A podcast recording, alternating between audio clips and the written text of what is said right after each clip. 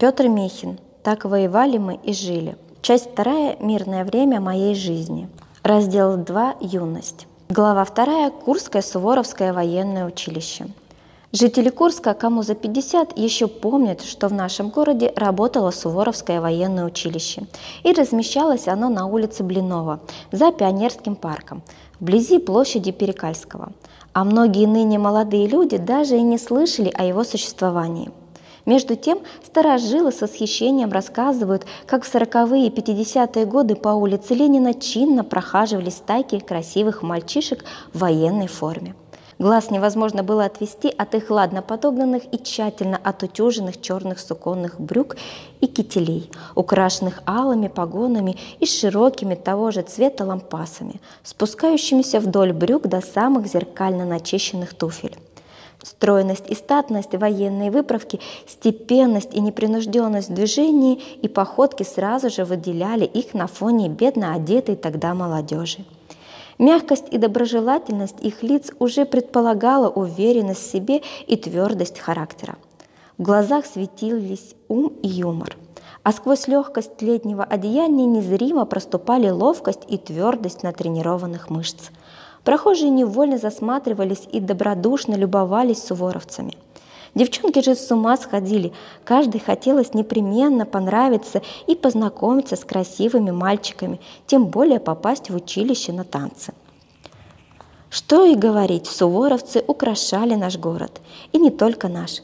Тяжелейший военный 43 год по решению правительства в 10 старинных русских городах Советского Союза были открыты суворовские военные училища для мальчиков, отцы которых погибли на войне. Делалось это не только для того, чтобы приютить обездоленных войной ребятишек, требовалось воспитать и вырастить из них культурных и грамотных офицеров. И вот в только что освобожденном от немецких фашистов Курске на улице Гоголя спешно отремонтировали четырехэтажное здание общежития пединститута, а на улице Садовой помещение глазной клиники городской больницы, в которых и разместилось поначалу Курское Суворовское училище. Позднее училище переехало в огромное красного кирпича здание на улице Скорняковской, ныне улица Блинова. Грязных и оборванных, косматых и голодных детей войны со звериными повадками хитрюк мальчишек накормили, постригли, помыли в бане, одели в детскую военную форму и расположили в спальнях с чистыми белыми простынями и классах с только что выкрашенными партами. На 500 питомцев приходилось более 200 преподавателей, воспитателей и обслуживающего персонала. С самого начала суворовцев приучили к строгой воинской дисциплине и порядку. Ребятам это нравилось и нисколько не тяготило их. Свободное от уроков и самоподготовки время дети оставались детьми. Возня, шумные игры, раскатистый детский смех – для обучения и воспитания суворовцев были подобраны на высокую зарплату дельные, высокообразованные и талантливые педагоги из числа офицеров и сержантов. Закрытость военного училища от органов народного образования позволяла экспериментировать и творчески организовывать учебно-воспитательный процесс. Уходить от формализма, оптимально планировать время, находить и внедрять новые, более эффективные формы и методы обучения.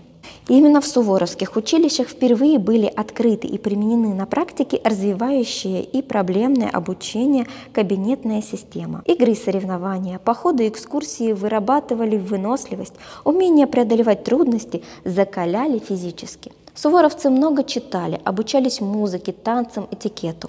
Высоким мастерством, стараниями, отеческой заботой педагогический коллектив, не считаясь со временем, превращал педагогически запущенных, озлобленных, разуверившихся в людях беспризорников, в организованных, дисциплинированных и воспитанных выпускников, готовых к жизни и обучению в военных училищах.